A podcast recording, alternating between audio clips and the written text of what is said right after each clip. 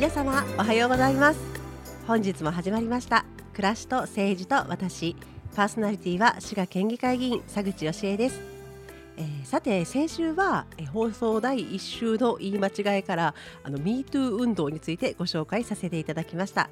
今週はその MeToo をもじって日本で生まれた KUTO 運動についてご紹介させていただきたいと思います。がその前に、えー、先週ですねテーマについて長くお話ししすぎてしまいなんといただいた嬉しい嬉しいメッセージをご紹介させていただけなかったのであの今週はまずメッセージからのご紹介とさせていただきたいと思います。えー、これあの初日の日に私がフェイスブックを多分ラジオを始めますということで投稿させていただいたのを見てくださったあのほど初回第1回の6月17日にいただいたメッセージです、えー、ラジオネーム若ちゃんさんありがとうございます新番組開設おめでとうございます。県議選をご一緒させていただきましたウグイスの佐藤です。佐口さんが就活のお仕事をされていた頃から存じておりますが今回の県議選を通じていつ誰に対しても変わらない温かで誠実な佐口さんのお人柄に改めて感動し尊敬の思いを強くしました。ちょっと照れますね。実は昨日あった京都のお寺の奥様美香さんも佐口さんの選挙グイスされたんだね。私も大好きな方だから若ちゃんがご一緒にお仕事されているのを見てすごく嬉しかったよと言っていただきました。あなんかちょいちょい自分のコメント挟んですいません。美香さん聞いてらっしゃってくださったら嬉しいです。ご無沙汰してます。私も美香さんのこと大好きでしたんですごく嬉しいです。でメッセージの続きですけれども、えー、政治というと皆さん自分の生活からは遠い話のように感じられるかもしれませんが佐口さんのおっしゃる政治はあなたの暮らしを良くするために私にできることを全力でお手伝いをさせてくださいねっていう相手へのそこはかとない思いやりと愛なのだと感じました。こんな素敵な方が私たち滋賀県の代表として県議を務めてくださっていることが幸せです。こちらの番組でますます身近に政治を知ることができそうなので楽しみです。佐口さんお忙しい日々だと思います。ご自愛くださいね。信頼の思いとともに佐口さんの活動をこれからも応援していきます。ということで若ちゃんさんありがとうございます。もちろん私はどなたか分かっているわけなんですがあの懐かしい女性起業家仲間の美香さんも一緒にコメントいただけた感じで本当に嬉しいです。ありがとうございます。あの身近に政治を知ることができそうなのでというふうに言っていただいたんでまた本当に頑張っていきたいと思います。そしてあの結構ですね優しい感じとかこういうこう思いやりある感じって今日私クートゥーの中でそんな優しい感じ出せるかな大丈夫かなとかちょっといろいろ心配してるんですけれどもあの私らしく頑張っていきますのでまたこれからも応援してください。若ちゃんさんありがとうございました。またあのこんな感じでメッセージをいただけましたらぜひ番組の中でご紹介させていただきたいと思いますので皆様もあの佐口義恵宛てに、えー、FM プラプラというアプリをダウンロードしていただきますと、えー、画面右下から簡単にメッセージを送っていただけますのでぜひメッセージいただければと思います。本当にありがとうございました。ということで、えー、クートゥ運動ですね。分かりやすく思いやり深く頑張ります。えっと、まずですね、クートゥーって言いますと、え、何トゥー、クートゥー何語？ってなりますよね。えこれ文字で書くと、ハッシュタグ KU で T が大文字なんですが、TOO となります。えー、これ私もという意味の MeToo っていうのが先週ご紹介させていただいた運動ですけれどもこの MeToo をもじって KUTO これ後ほどエピソードをご紹介しますがあの靴と靴という言葉をさらにかけた言葉になっています。靴靴、まあ、女性だとそろそろピンとくる感じになると思うんですけれどもこれはあの女性に対して職場で履く靴にこうヒールとかですね高さかかとが高いパンプスを履くように指定するっていうことをやめてというふうに訴える運動で、えー、先週ご紹介した MeToo をえー、自分 MeToo に参加してた方があの靴の痛みの経験をのもとに作った運動が KUTO です。でこの運動を始めた方がですねあの実は観光ビジネスの専門学校のプログラムで働いたホテルでまたその後あの葬儀のアルバイトをなさった際にヒールのあるパンプスを履くようにというふうに指定されたそうです。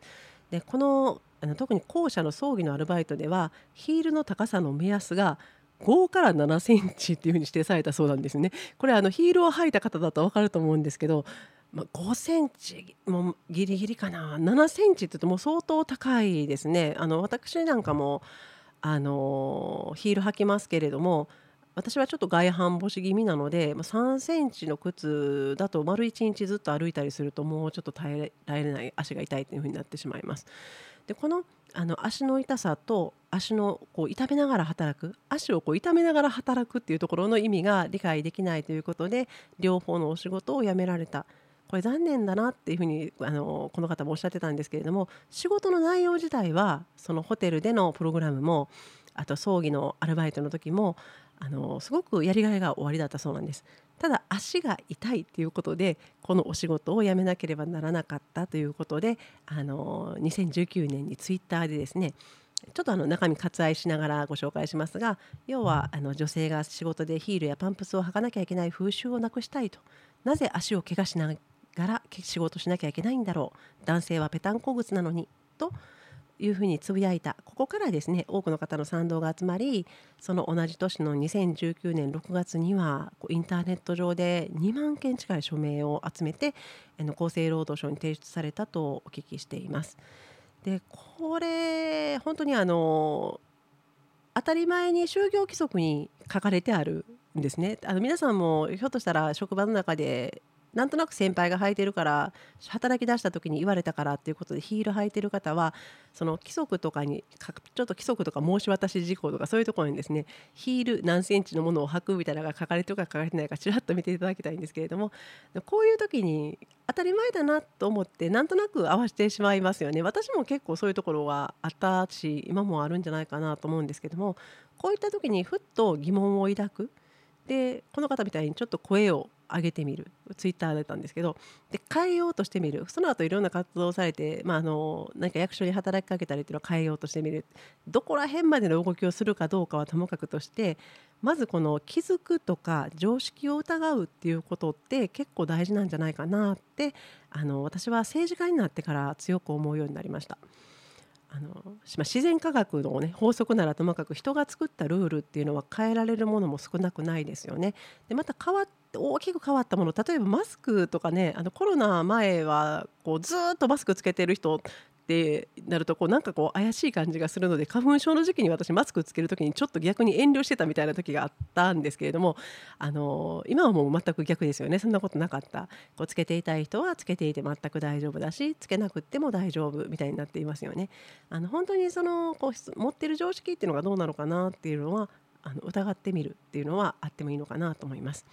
でこの方、えー、ちょっとお名前はもうあえてあげないんですけどもクートゥーっていうそのままのあのえー、ハッシュタグ KUTOO のクートゥーというそのままの本を出していらっしゃいまして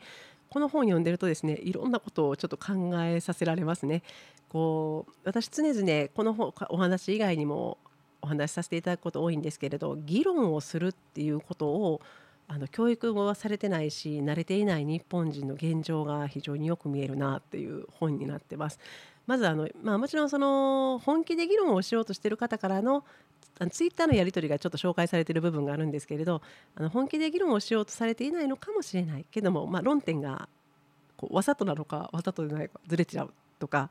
あのこの、まあ、要は靴が痛いって言ったことに対してもしくは性被害を受けたってことに対してこう結構批判的に言ってらっしゃるんですけれどもこれあの先週も紹介させていただきましたが被害を受けた人のことを責めてる人にこれちょっとこう素直な気持ちでこう素朴な疑問として聞きたいんですけどもそれって加害された方に対しても責めてるんかなっていうのがすごくバランスとして気になるんですよね。こう被害を受けた方に対してこう思うっていうことをおっしゃっている方は加害した人に対してはどういうふうに思うんですかとかその問題はそのままでいいんですかっていうところはこの本を書いた方もおっしゃってるんですけれどもあのそういったこう両方のバランスっていうものも意識しながら考えていくとまた違うのかなと思うんです。でもう一つこの問題クートゥーの問題で思うのがあのこれやっぱりやっぱり女性だけの問題じゃないなと思うんですよね。こう女性はこうかかとの履いた靴痛いこれ目の前でこうニコニコと笑ってすごくこうフロントとかでニコニコしていただいているニコニコとそうニコニコじゃないかもしれませんけどこうすっとこう心地よく対応していただいている女性が実は足の激痛に苦しんでいるっていうのは聞いてみないとわからないですよね。で私たち女性は女性の声を言うわけなんですけれども男性もそういうのあると思うんですよ。私あのネクタイとか本当すごいしんどいんじゃないかなってこう夏の暑い時期にネクタイして上着結構着せてっていう状態があのまだまだ見られます。クールビズとかね流行ってますけど例えば滋賀県議会の議場なんかも実は上着絶対着用なんですよ。でこの辺りとかもあの男性の方にも同じような問題はおそらく潜んでるんだろうと思います。こでやっぱりあの政治の問題で語らせていただくんですけれどもこういう素朴なものをこう当事者でないとわからないことがある当事者でないとわからないことがあるっていうことを知るとかまた分かったつもりにならずにちゃんと聞くっていうことがこれはあの政治にとって大事なんですが政治っていうのは結局暮らしの中の習慣の相対みたいなところがあるのであの本当に皆さんが思う素朴な疑問が実は社会問題かもしれない。足の靴が痛いなと思ってこれは実は社会問題でジェンダーの問題にも絡んでいたなんていうのがこのクートゥーの問題の中にありますのでまたぜひあのご覧いただきたいと思います。であのこの習俗っていうのもでも大事文化も大事ですよね私も大事にしたいです。どうやって判断したらいいんだろうなって迷われると思います。私は今回の問題はあの必要性が高いのかな他に変えるような方法はないのかなっていうことを物差しで考えてみたんですけれどもあのこういったちょっと抽象化した考え方の物差しなんてものを持ってみるとあの皆さんの暮らしのあれこれ不思議だと思ってるけど私だけ変なこと変なこと言ってるって思われるかなとかっていう時にこう必要かな他に代替の方法はないかな例えばローヒールのパンプスでもとっても綺麗なパンプスたくさんあるのであの私はこの問題はそれで解決もできたのかなって思っています。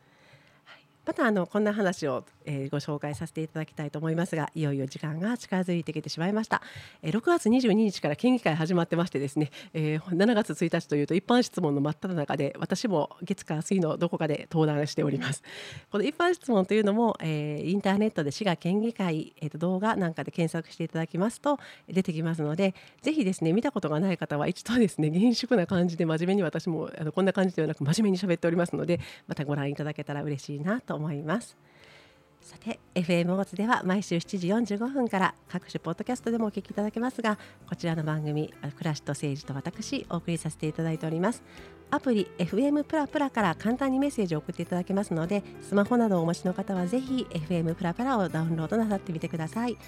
さて終わりの時間となってしまいました。聞いていただきましてありがとうございました。それでは本日は土曜日。お休みの方もお仕事の方も学校の皆さんも良い週末をお過ごしください。